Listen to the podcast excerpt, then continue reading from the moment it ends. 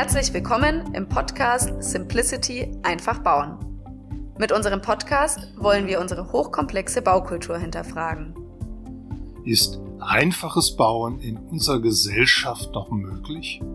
Warum wird der Ruf nach Einfachheit mit Blick auf eine nachhaltige Zukunftsgestaltung zunehmend intensiver?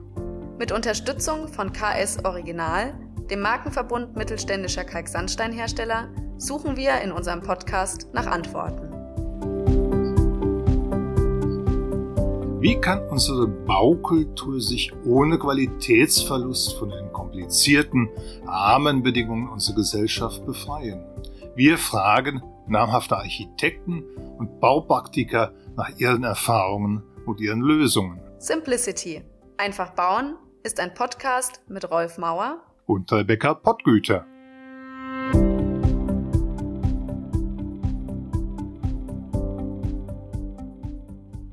40 Prozent des CO2-Ausstoßes und 60 Prozent des gesamten Abfalls stammen aus der Baubranche. Dabei ist vor allem die Herstellung von Materialien besonders ressourcen- und energieintensiv. Das Problem dabei, nach Ende der Standzeit eines Gebäudes werden die Abrissmaterialien deponiert oder auch minderwertig recycelt. Viele davon könnten jedoch wiederverwendet werden. Dies geschieht aktuell aber nur in unter einem Prozent der Fälle. Einfach bauen heißt, das Bauen auf das Wesentliche zu reduzieren und bewusst mit Material, Konstruktion und Technik umzugehen. In der letzten Podcast-Folge haben wir uns mit der Reduktion der Technik beschäftigt. Heute möchten wir den Fokus auf den bewussten Umgang mit Ressourcen lenken. Dafür haben wir Annabelle von Reutern eingeladen. Sie ist für das Business Development bei Concula verantwortlich.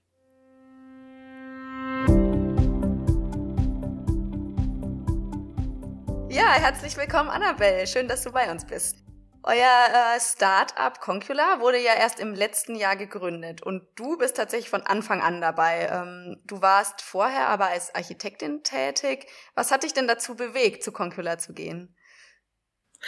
Also ich war bis Anfang 2020 als Architektin im Planungsbüro tätig, habe aber schon 2019 äh, mich dazu entschlossen, bei Architects for Future mitzumachen, weil ich das Gefühl hatte, bei uns im Architektinnenalltag äh, kommt dieses ganze Thema Nachhaltigkeit de facto nicht vor. Ich habe äh, in einem Planungsbüro gearbeitet, wo es viel um Einzelhandelsimmobilien ging, die eben sehr schnell äh, wieder abgerissen werden, wenn sie äh, abgeschrieben sind, ähm, wenn es äh, eben eine neue äh, Baubeschreibung gibt. Ähm, und das ist einfach ein Zyklus, den ich selber nicht so ganz verstanden habe und mich gefragt habe, was soll das? Also die Materialien sind noch alle in einem wahnsinnig guten Zustand und wollte mich eben mehr für nachhaltiges Bauen einsetzen und habe da so ein bisschen gesucht, was kann das denn sein? Und habe zum einen eben Architects for Future gefunden also als Ehrenamt und dann ähm, ja Anfang 21 dann Concula und äh, hatte das Gefühl, das ist ein, äh, ja, eine perfekte Ergänzung und genau das, was ich machen will, weil ich mich eben im Planungsbüro gar nicht so sehr eben für das einsetzen konnte, was mir wichtig war. Und ähm, genau, jetzt bin ich seit fast einem Jahr bei Concula und äh, finde es also genau das Richtige ähm, für mich, äh, sozusagen mit unterschiedlichsten Akteurinnen, nicht nur im Architekturbüro, sondern auch aus der Immobilienwirtschaft zusammenzuarbeiten und ähm, eben etwas ganz Neues zu etablieren, was es bisher am Markt noch nicht gibt. Mhm. Ja, sehr schön. Dann erklär doch bitte direkt mal den Zuhörern, was genau Concula macht und was äh, eure Ziele sind. Sehr gern. Also Concula setzt sich für Materialkreisläufe am Bau ein. Es gibt de facto keine Materialkreisläufe am Bau, deswegen ist das alles Pionierarbeit und ähm, ja sehr spannend, weil es die ganzen Prozesse, die wir entwickeln, noch nicht gibt. Ähm, wir gucken uns also auf der einen Seite den Bestand an, wenn äh, Gebäude rückgebaut werden und schauen, was kann man denn aus dem Bestand wieder einbringen ähm, in neue Objekte oder vielleicht sogar an Ort und Stelle. Das heißt, wir sind eigentlich die Plattform, die Angebot und Nachfrage zu Material zusammenbringt. Und damit wir in 50 Jahren nicht immer noch wie die äh, Lemminge da durch die Gebäude laufen müssen und keiner weiß, was steckt da eigentlich drin, so wie es heute ist, ähm, legen wir auch Materialpässe an für zukünftige Gebäude, damit man einfach genau weiß, was äh, ist denn da in, was ist denn da eigentlich verbaut worden. Genau. Ja, Pionierarbeit, das hast du gerade schon gesagt. Also ihr seid wirklich absolute Vorreiter auf dem Gebiet. Findest du es nicht verrückt, äh, dass es in der Baubranche so wenig Initiativen in dem Bereich gibt? Weil der Begriff Recycling, der kommt ja wirklich schon seit wahnsinnig vielen Jahren im Wortschatz des Architekturdiskurses vor.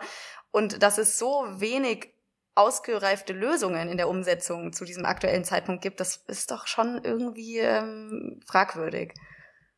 Ähm, ja, total. Ähm, auf der anderen Seite dann auch wieder nicht, weil wir haben uns ja in der Bau, also erstens ist es überhaupt nicht bekannt, dass die Baubranche der größte Umweltverschmutzer der Welt ist. Da redet fast niemand drüber. Wir sind eine Wahnsinnsbranche. Wir sind für 60 Prozent des Abfallaufkommens äh, verantwortlich und für 40 Prozent der CO2-Emissionen.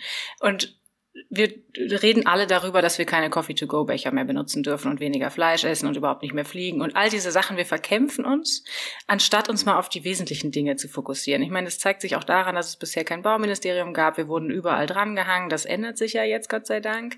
Also das ist eben ein Bereich, worum sich einfach keiner gekümmert hat.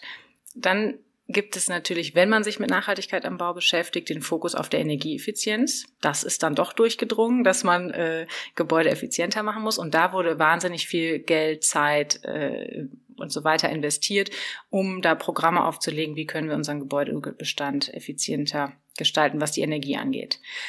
Dann muss man natürlich auch noch sagen, also da kommt wirklich viel zusammen, ähm, dass wir natürlich auch in einem kapitalistischen System leben. Warum sollten wir wiederverwenden, wenn man neu kaufen kann? Ja, also es werden ja Produkte am Markt platziert mit eingerechnetem Verfallsdatum, sage ich mal.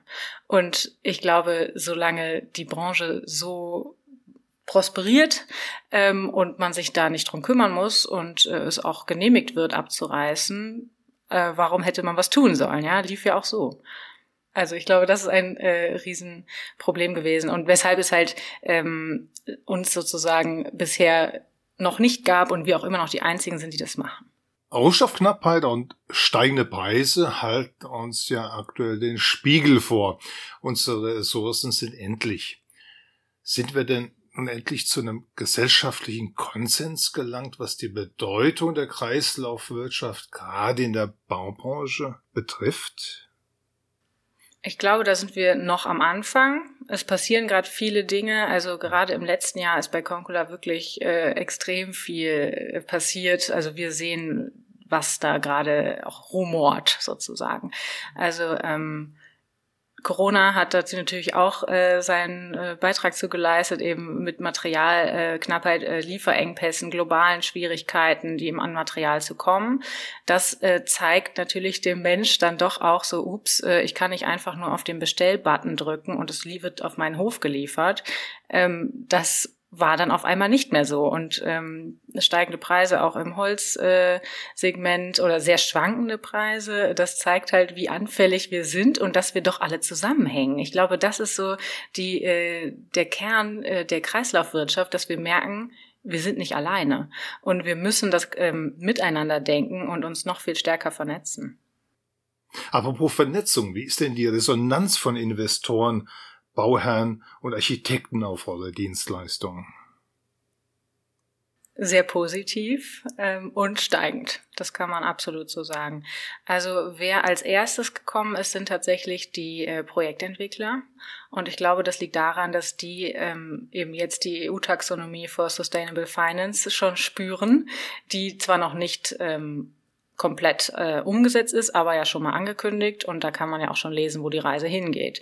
Also dass eben Finanzierungen für Immobilien nur noch erfolgen, wenn eben ein gewisser Anteil, ich sag mal, ich sag jetzt mal platt, grün ist, also wenn es grüne Immobilien sind, wenn es nachhaltige Immobilien sind. Und da ist eben die Ressourceneffizienz ein Hebel, mit dem man das erreichen kann.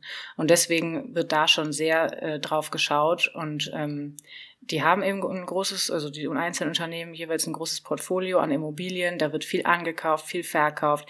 In Zukunft wird es da auch mehr darum gehen, was habe ich denn? Habe ich eine urbane Mine oder habe ich mir hier einen kleinen Schrottplatz gekauft? Also äh, es wird nicht mehr nur um die Lage gehen, sondern viel mehr darum, was habe ich verbaut und vor allem, wie habe ich es verbaut. Das ist nämlich auch ähm, ein, ein wichtiger Punkt beim Urban Mining, wenn nicht der wichtigste, ist es verklebt oder ist es geschraubt? Kann ich es lösen? Kann ich es wiederverwenden? Oder habe ich wirklich Sondermüll, den ich noch nicht mal mehr recyceln kann?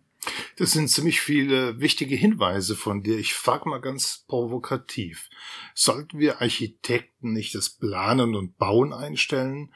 Du hast das ja vorhin ausgeführt. Wir sind für 40 Prozent des CO2-Ausstoßes und 60 Prozent des Abfalles verantwortlich. Wenn wir so offenkundig Teil eines Problems sind, wie können wir denn vom Saulus zum Paulus werden und die von uns verursachten äh, Umweltprobleme lösen? Ich glaube, indem wir alle mal einen Moment innehalten, tief ein- und ausatmen und uns überlegen, was wir da eigentlich gerade tun und warum wir das tun. Also die Immobilien- und Baubranche ist ja, muss man ja auch mal so sagen, ein wunderbares äh, Instrument, um Geld anzulegen. Für viele, für viele Menschen. Und ähm, natürlich auch Zinspolitik und so weiter spielen da auch rein. Das heißt, ähm, da tummeln sich extrem viele Leute, die Geld anlegen wollen. Und teilweise ist es natürlich günstig oder besser, zum Geldanlegen abzureißen und neu zu bauen. Und ich glaube, da muss man sich schon äh, in seiner Eigenverantwortung auch mal fragen, ist das sinnvoll, was ich hier tue? Ich bin aber nicht der Meinung, dass wir das Bauen komplett einstampfen sollten, weil wenn man das so betrachtet, kann man auch sagen, wir können uns alle umbringen, dann hat die Welt mehr von sich. Und äh, so, ne? Also das wollen wir nicht so. Und ich glaube, es ist auch ähm, dem Menschen angelegt, gestalten zu wollen. Und das ist ja auch eine tolle Sache. Also wir haben ja wahnsinnig viel Baukultur auch schon geschaffen und tolle Räume für Menschen, für Tiere, Lebewesen, wie auch immer. Ähm, das heißt, es geht nur die, darum, wie wir das tun. Und ich glaube, wichtig ist es da erstmal dem Bestand eine neue Wertschätzung entgegenzubringen und nicht zu sagen, neu ist immer besser, sondern zu gucken, was haben wir denn und was kann ich damit tun. Also seit ich bei Concula arbeite, ist auch mein Blick auf Immobilien ein anderer, weil ich natürlich jetzt viel mehr das einzelne Material sehe und mich auch frage, was kann man damit noch tun ähm, und auch tatsächlich die Wertschätzung für das Material gestiegen ist. Wir leben ja alle in einer Take-Make-Waste-Gesellschaft, egal ob jetzt Lebensmittel oder Bekleidung oder eben auch Baustoffe und schmeißen oder sind es extrem gut darin, schnell zu entsorgen.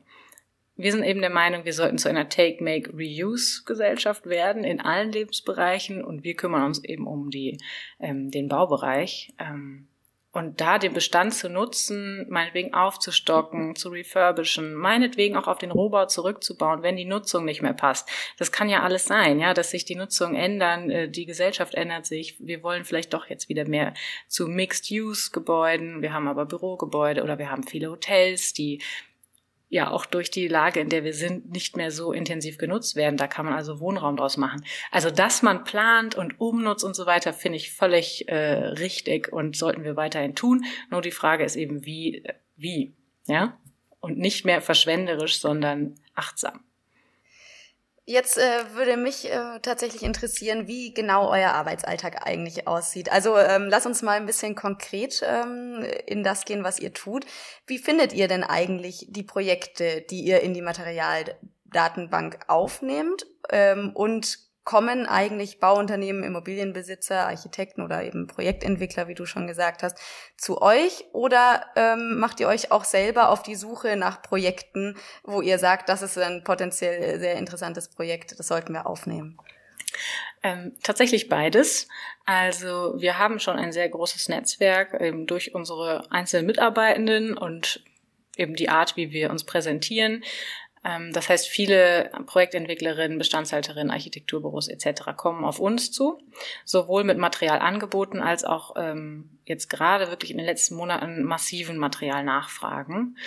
Ähm, nichtsdestotrotz äh, machen wir natürlich auch klassische Kaltakquise. Also es gibt ja die gängigen Newsletter, äh, die man so abonnieren kann aus der Architekturszene, aus der Immobilienwirtschaft. Da bekommt man früh mit, wo wird was entwickelt. Und entwickelt bedeutet häufig Rückbau oder Sanierung, sprich da wird Material frei. Oder natürlich auch bei Architekturwettbewerben. Ähm, das ist ja eben für uns eigentlich auch super spannend, weil da ist ja noch ganz viel offen, ja. Also Projekte, die jetzt schon in LP5 oder 6 sind, da dann noch das passende Material zu finden, ist möglich, aber natürlich herausfordernder, weil man schon sehr weit fortgeschritten ist. In Wettbewerben oder in den frühen Leistungsphasen, da ist ja noch ganz viel offen an Materialität, in welche Richtung soll das gehen. Und das ist für uns super spannend, weil das der Ansatz ist, den wir auch verfolgen, dass die Form des Gebäudes der Verfügbarkeit folgt. Und dass wir eben nicht mehr planen bis zum Get-No und sagen, wo ist mein Marmor, wo ist mein Mahagoniholz oder ne, gib mir, schaff ran, sondern wirklich schauen, okay, was ist verfügbar und wie kann sich daraus eine neue Architektur entwickeln. Hm. Reden wir dabei eigentlich vom nationalen Markt, also ähm, deutschlandweit, oder arbeitet ihr auch international? Ähm, und weißt du von anderen internationalen In Initiativen? Also gibt es da äh, Ähnliches, ähm, beziehungsweise glaubst du daran, dass es vielleicht auch irgendwann eine internationale Materialverwertung geben kann? Absolut. Ähm, wir haben ja eben auch äh, oder internationale Stoffströme. Also Material wird ja nicht nur innerhalb Deutschlands gehandelt und im Gegenteil, das meiste, was wir hier verbauen oder große Teile, die kommen ja auch gar nicht aus Deutschland ursprünglich. Das heißt, ich bin absolut der Meinung, das ist ein internationales Thema, mit dem wir uns da befassen und ähm, wir sind natürlich bereit dafür, äh, das auch international aufzurollen. Bisher haben wir Projekte in Deutschland, ähm, der Schweiz und Österreich, aber auch Anfragen aus Frankreich und UK. Ähm, also wir sind da total offen, weil ja, ich meine, Europa ist verhältnismäßig klein. Das kann man natürlich, also jetzt mal auf andere Kontinente betrachtet, das sind äh, kurze Wege im Verhältnis. Ja, das kann man auf jeden Fall auch ähm, logistisch alles äh, regeln. Ähm, Deutschland ist, was das Thema Kreislaufwirtschaft angeht, echt weit hinten. Also wir werden ja, oder wir bezeichnen uns selber als Recycling-Weltmeister. Ich weiß gar nicht, wer sich das irgendwann mal ausgedacht hat, weil äh, das ist leider nicht so. Ähm, nur ein Prozent der Materialien aus Rückbauprojekten wird tatsächlich wiederverwendet. Uns wird dann häufig gesagt, na ja, aber wir recyceln doch, ja, wir schreddern es und geben es in den Straßenbau. Ja, herzlichen Glückwunsch. Ja, genau. Abwertung, ne, ist dann genau. Und wenn man eben in die Anrainerstaaten anschaut, da ist natürlich schon viel mehr los. Also Skandinavien, die Klassiker, ne, alle, die bei, in anderen Lebensbereichen auch weiter sind, äh, sind auch in diesem Bereich weiter als wir. Skandinavien, die Niederlande, die Schweiz. Also das ist wirklich ähm, interessant zu beobachten, dass da schon seit zehn Jahren ähm, so gebaut wird, wie wir uns das wünschen, dass eben die Form der Verfügbarkeit folgt, dass es da Initiativen gibt, die sich damit beschäftigen, die Reuse auch schon lange vorantreiben. Ich habe da ein schönes Beispiel für die Materialläufe, die da international stattfinden. Denn beim Abbruch des Berliner Palastes der Republik, der dort recycelte Stahl wurde unter anderem für den Bau von Motoren für den VW Golf 6 verwendet. Das gibt ja ganz neue Perspektiven für uns als Planer. Schaut ihr denn auch über die Grenzen der Branche hinweg?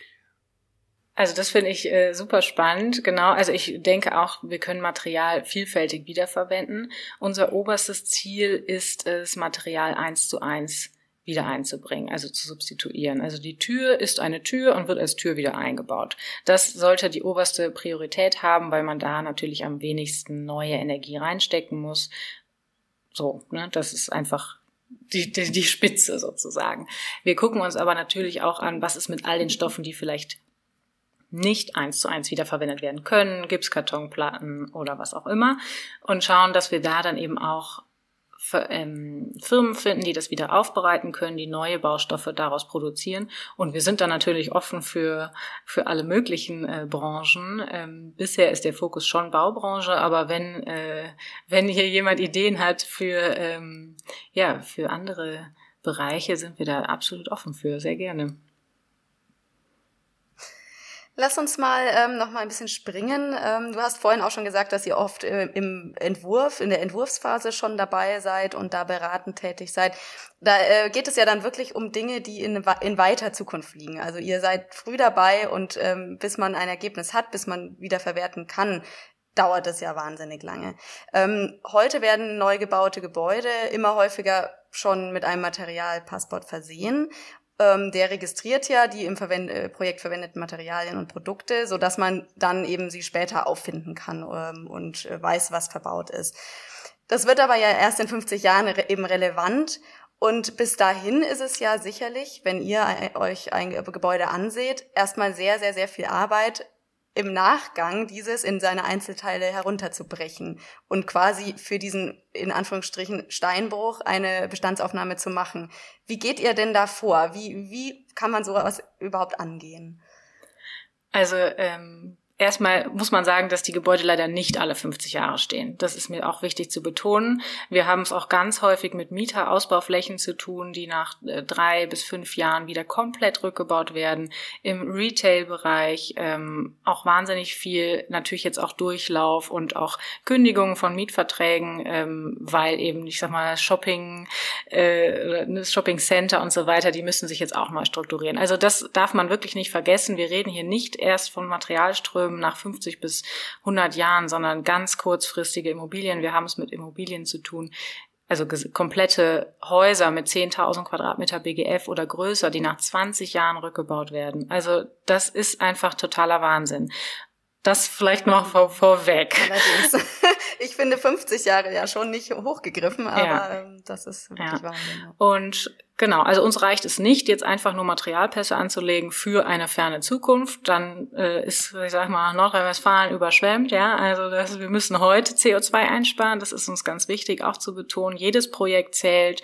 Heute müssen wir beginnen, sowohl beim Rückbau Material auszubauen und auch beim Neubau wieder einzubauen.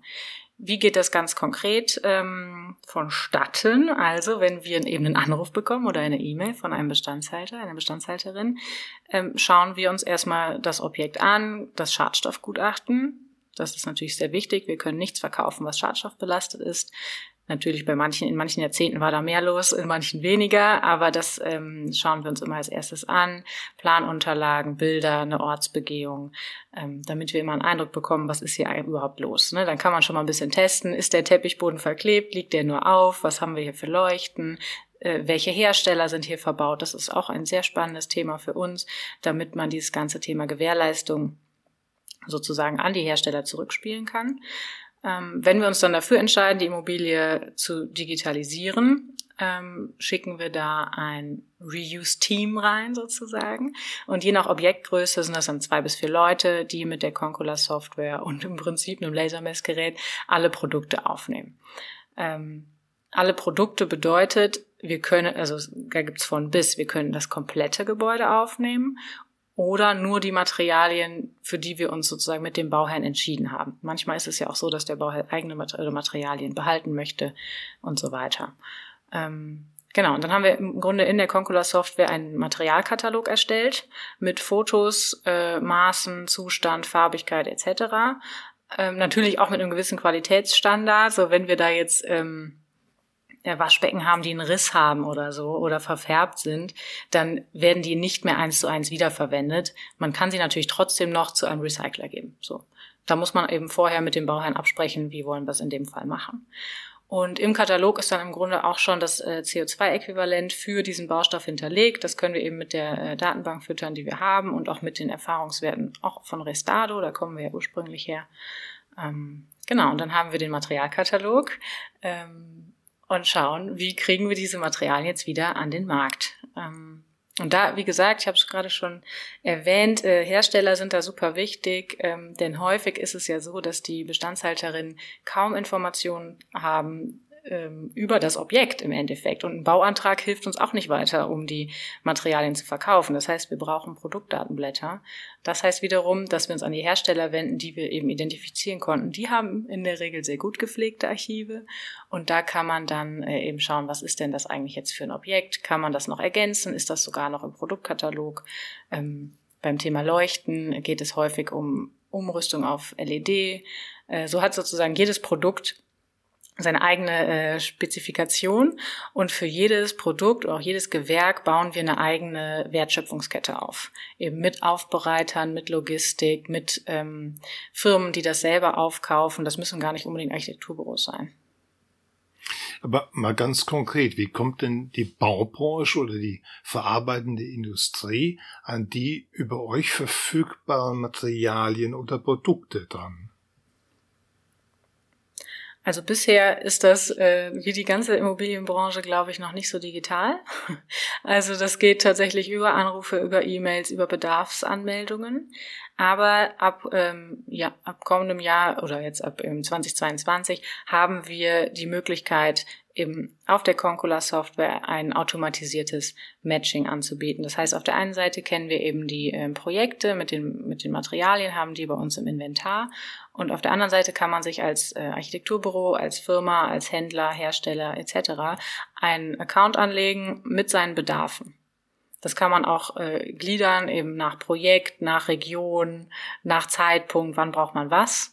Äh, das alles anlegen. Man könnte das auch mit einem BIM-Modell machen oder einfach mit einem LV oder einer Materialliste, wie auch immer.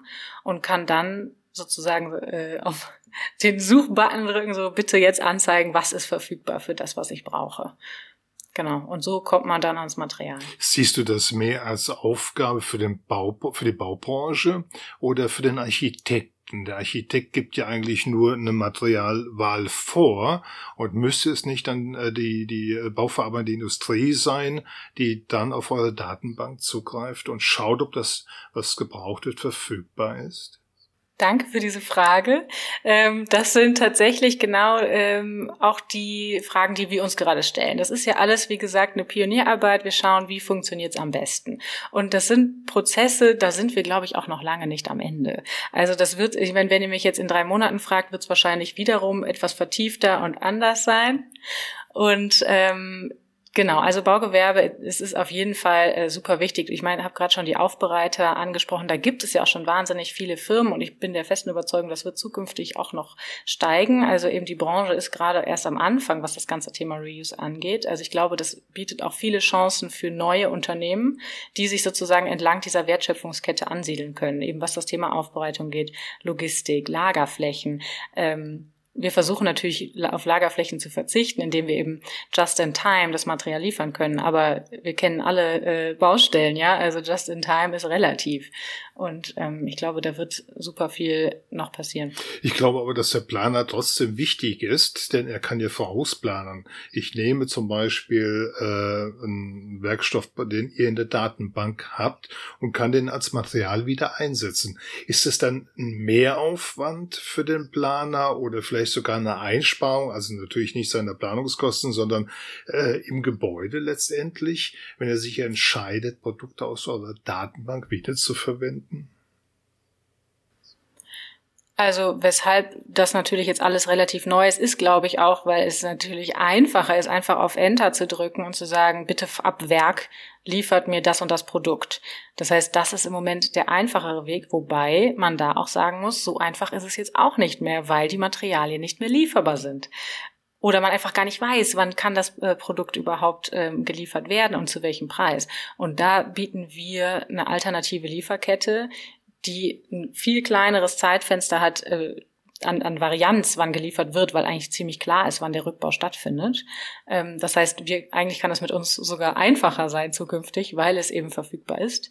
Ähm, und was Einsparungen angeht, ähm, versuchen wir natürlich die Materialien auch günstiger anbieten zu können, weil auch da die Wertschätzung natürlich erst noch steigen muss. Also ich sag mal so, im ähm, Vintage-Bekleidungsbereich ist das mittlerweile ja vorhanden, dass man weiß, okay, wenn ich jetzt für dieses Kleidungsstück von dem Designer XY aus dem Jahre XY, äh, wenn ich das haben will, ist mir klar, ich zahle den gleichen Preis oder einen Abschlag von, wenn es hochkommt, zehn Prozent. Und ich glaube, das wird in der ähm, in der Baubranche erst noch kommen. Also viele sagen, denken dann so, ja, da kriege ich ja alles hier äh, für ein Apfel und ein Ei. Aber der Verkaufspreis setzt sich ja zusammen eben einmal aus dem Materialwert, den können wir festlegen oder den legen wir fest und, und das ist natürlich entscheidend, aus den Rückbaukosten.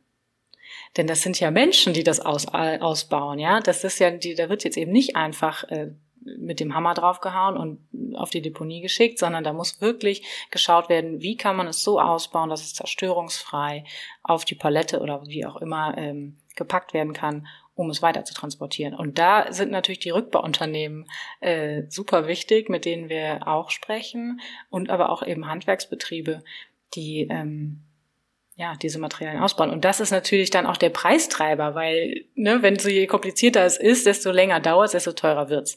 Und da schauen wir natürlich auch, welche Materialien kann man wirklich gut ausbauen und bei welchen hat es derzeit noch keinen Sinn, weil es einfach überhaupt nicht im Verhältnis steht. Und weil das Produkt am Markt auch so günstig ist, dass es ähm, ja natürlich einfacher ist und auch verständlich, dass die Leute dann das neue Produkt kaufen.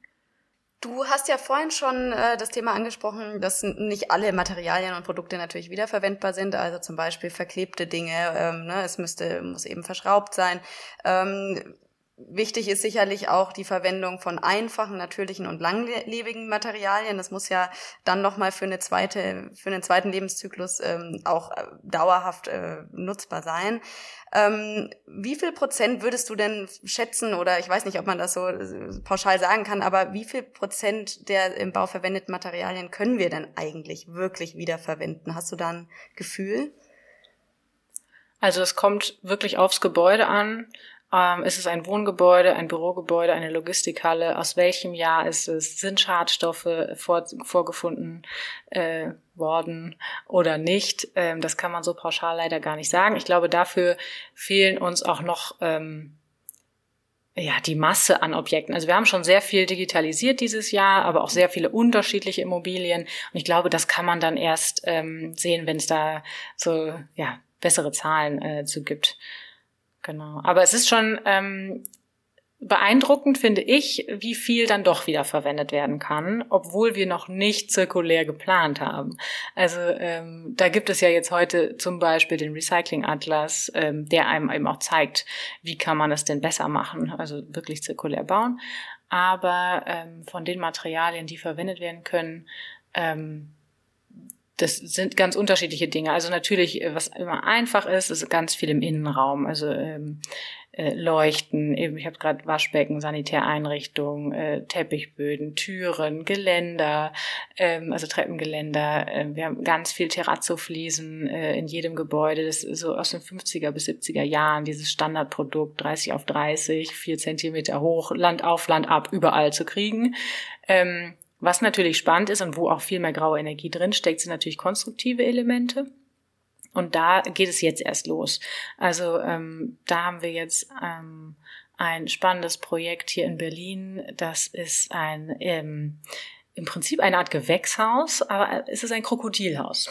Also da haben wir Krokodile drin gelebt und da stehen viele fantastische Pflanzen drin und wir haben jetzt sowohl die Pflanzen oder auch Bäume kann man sagen im äh, Vertrieb als auch die Stahlkonstruktion ähm, und das ist natürlich super spannend und ähm, und genau, das sind eigentlich die Projekte, wo natürlich auch dann viel Masse da zusammenkommt. Also ihr habt Bäume, die Bäume, die da drin standen jetzt im Vertrieb, ja, genau.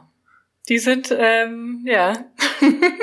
also das sind auch nicht die ersten. Wir hatten schon mal andere Bäume. Also das ist ja schon häufig so. Also dieses ganze Thema Außenraum, ähm, gut, in dem Fall ist es ein Innenraum, aber ähm, Außenraum, Betonwerksteine, Pflastersteine, ähm, Fahrradbügel, Unterstände, diese ganzen Dinge, die sind häufig verschraubt, die sind häufig einfach nur im Kiesbett gelegt, die kriegt man super raus. Die sind natürlich nach wie vor günstig, auch als Neuware zu bekommen.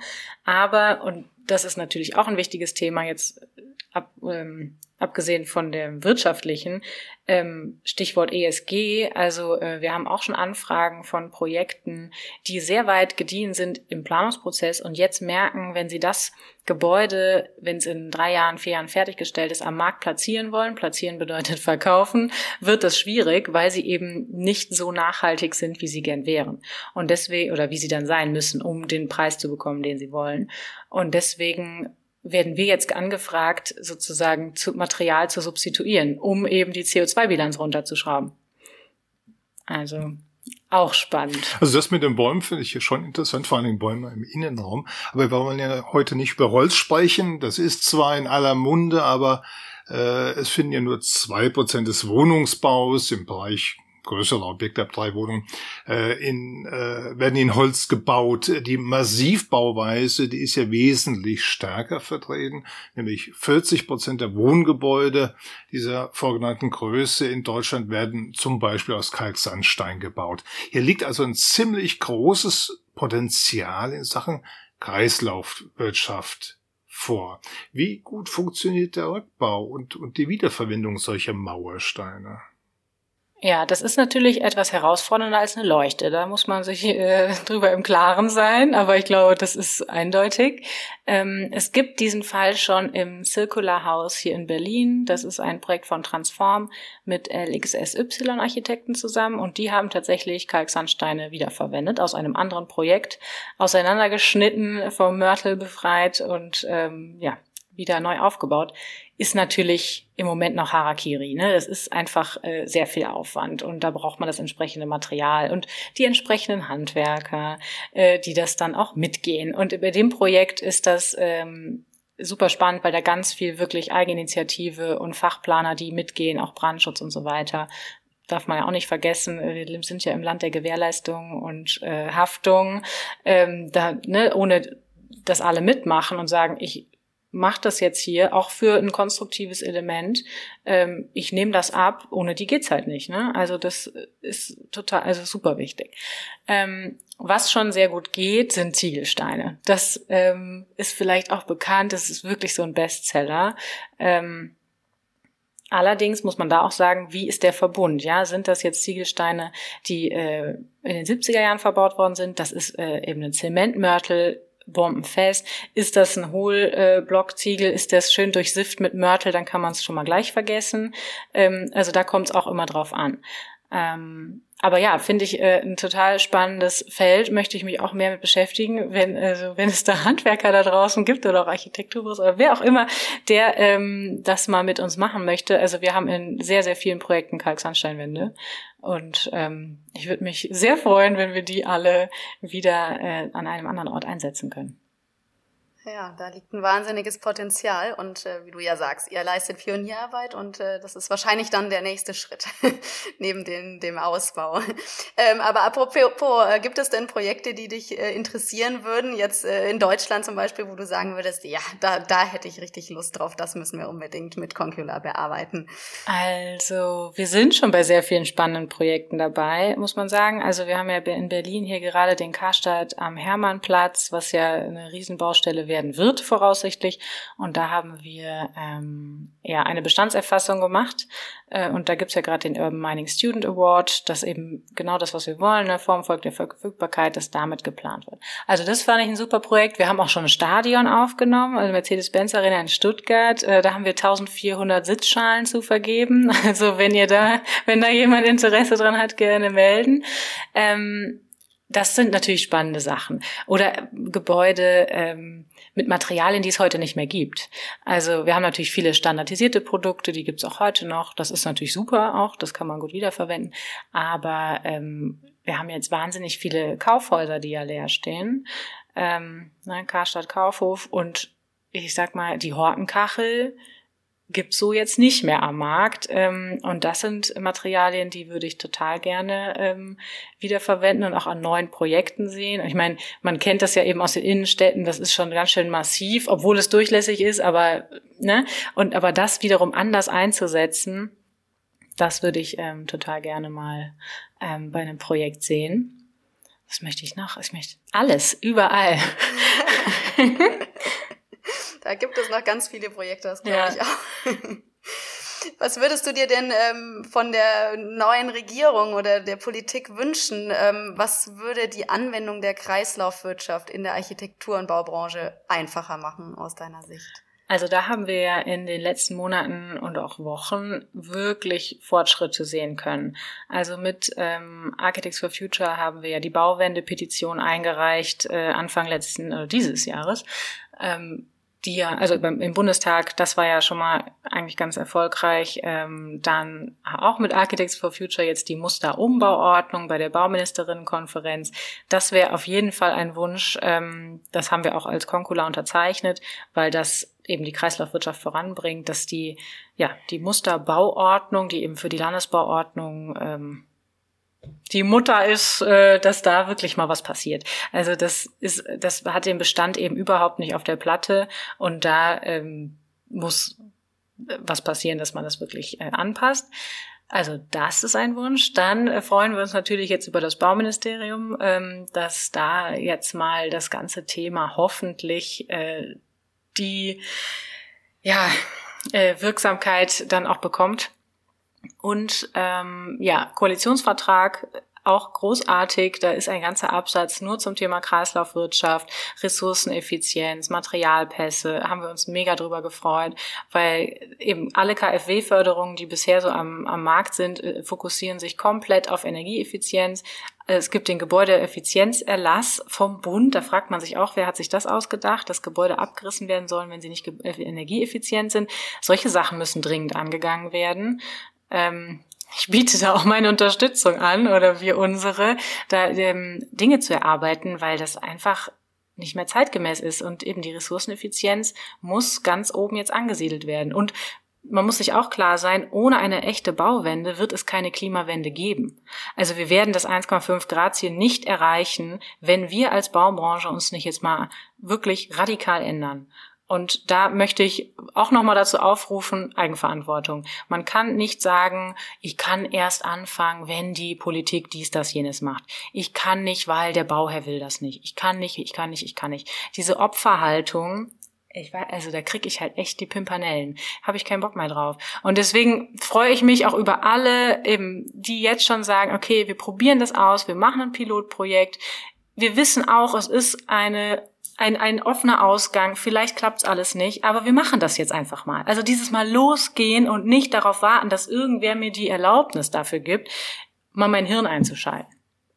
So, das war jetzt mein kleiner äh, Aufruf. sehr, sehr schön. Also ich glaube, einfach ja. machen, ähm, das ist ein Impuls, den wir hier, mit dem wir hier sehr, sehr gut schließen können und äh, den wir hoffentlich jedem mit auf den Weg geben können, auch uns selber. Insofern, Annabelle, vielen, vielen herzlichen Dank für das wirklich tolle Gespräch. Ähm, ich habe viel daraus mitgenommen und ich persönlich bin sehr gespannt, ähm, was wir dann in den nächsten Jahren auch noch von Concula hören werden und äh, bin mir sicher, dass da ja noch viele spannende Projekte in eurem Repertoire verarbeitet werden. Und ähm, ja, also ganz herzlichen Dank für das Gespräch. Das waren ganz, ganz, ganz tolle Informationen von dir. Auch von meiner Seite aus ein herzliches Dankeschön für dieses lebendige Gespräch.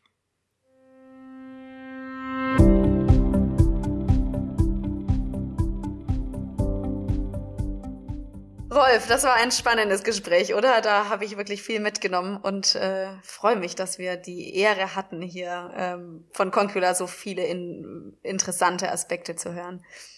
Das war absolut spannendes Input. Es hat wirklich Spaß gemacht, der Annabelle zuzuhören. Und ähm, es freut mich sehr, dass sie sich Zeit genommen hat für uns. Ähm, Kommen wir mal zum Thema zurück. Die graue Energie macht ja circa 50 Prozent eines Gebäudes aus. Wenn wir den Aufwand betrachten, der zur Herstellung einzelner Produkte bereits aufgewendet wurde, dann erscheint es die größte Form der Vereinfachung, dieses Produkt möglichst gut wieder zu verwenden und es immer wieder in einen Nutzungskreislauf einzuführen. Ja, vollkommen richtig. Ähm, wenn man aber jetzt mal noch einen Schritt weiter vorne ansetzen würde, dann sind ja Revitalisierungen auf jeden Fall die erste Wahl. Also wenn diese keinen Sinn mehr machen, dann soll ein Gebäude abgetragen werden, ganz klar, und dann eben möglichst dem Kreislauf zugefügt werden. Aber genau, das hatte Annabelle ja vorhin auch tatsächlich im Gespräch schon betont. Es ist einfach wichtig zu prüfen, ob das Gebäude denn vielleicht noch weiter funktionieren kann. Soweit es möglich ist, sollten Gebäude dann eben an heutige Standards angepasst werden und somit für eine weitere Nutzung zukunftsfähig gemacht werden. Das sind ja häufig wahnsinnig spannende und charmante Projekte. Wir haben gerade in Düsseldorf ähm, mit HPP ein ehemaliges wunderschönes Bürogebäude von Paul Schneider Essleben in ein Hotel umgewandelt, wodurch dem Haus quasi ein komplettes zweites Leben eingehaucht wurde. Und ähm, ja, das macht einfach richtig Spaß. Ja, für den, für den Architekten oder Projektentwickler ist es eine Abwägung, ob ein Gebäude neu genutzt werden kann oder ein Abriss sinnvoller erscheint. Entscheidend ist eine Baustruktur, äh, die flexible Nutzungen zulässt. Aber leider gibt nicht jedes Gebäude das her. Dennoch, äh, politisch passiert hier ja schon einiges. Ähm, die sogenannte Renovation Wave als Teil des European Green Deals ähm, sieht ja beispielsweise vor, dass ähm, in der EU bis 2030 energetische Sanierungen verdoppelt werden sollen. Das sind also 35 Millionen Gebäude, ähm, die in der EU als Teil dieser Strategie saniert werden sollen, um die gesteckten Klimaziele zu erreichen. Das ist schon, schon toll. Also der Rückenwind ist da, kann man feststellen. Und äh, für Projekte, bei denen jetzt wirklich nichts mehr zu machen ist, da ist natürlich der Ansatz von Concula ein wichtiger Impuls in die richtige Richtung. Davon bin ich überzeugt. Wenn wir unsere Projekte nicht als Schutthalte verstehen, sondern als wertvolles Rohstofflager und eine funktionierende Lösung finden, dieses Rohstofflager zu nutzen, dann kommen wir der Idee der Kreislaufwirtschaft einen entscheidenden Schritt näher. Ja, ja. So oder so ist es einfach absolut logisch, dass das, was es gibt, dass man das nutzt und nicht immer wieder neu baut oder eben auch neu produziert. Ich meine, nur äh, kurzer Rückblick, der Tag, an dem wir unsere Ressourcen für das ganze Jahr aufgebraucht haben, dies, dieses Jahr, liegt aktuell im Juli. Der äh, Weg dorthin ist sicherlich nicht immer der vermeintlich einfachste, aber Simplicity und das einfache Bauen kann meiner Meinung nach nur aus dieser Richtung gedacht werden. Ich glaube, wir haben heute wieder schöne Impulse zu unserem Podcast Anlegen des einfachen Bauens gesammelt. In diesem Sinne, liebe Zuhörer, hoffen wir, dass Sie auch beim nächsten Mal wieder dabei sind.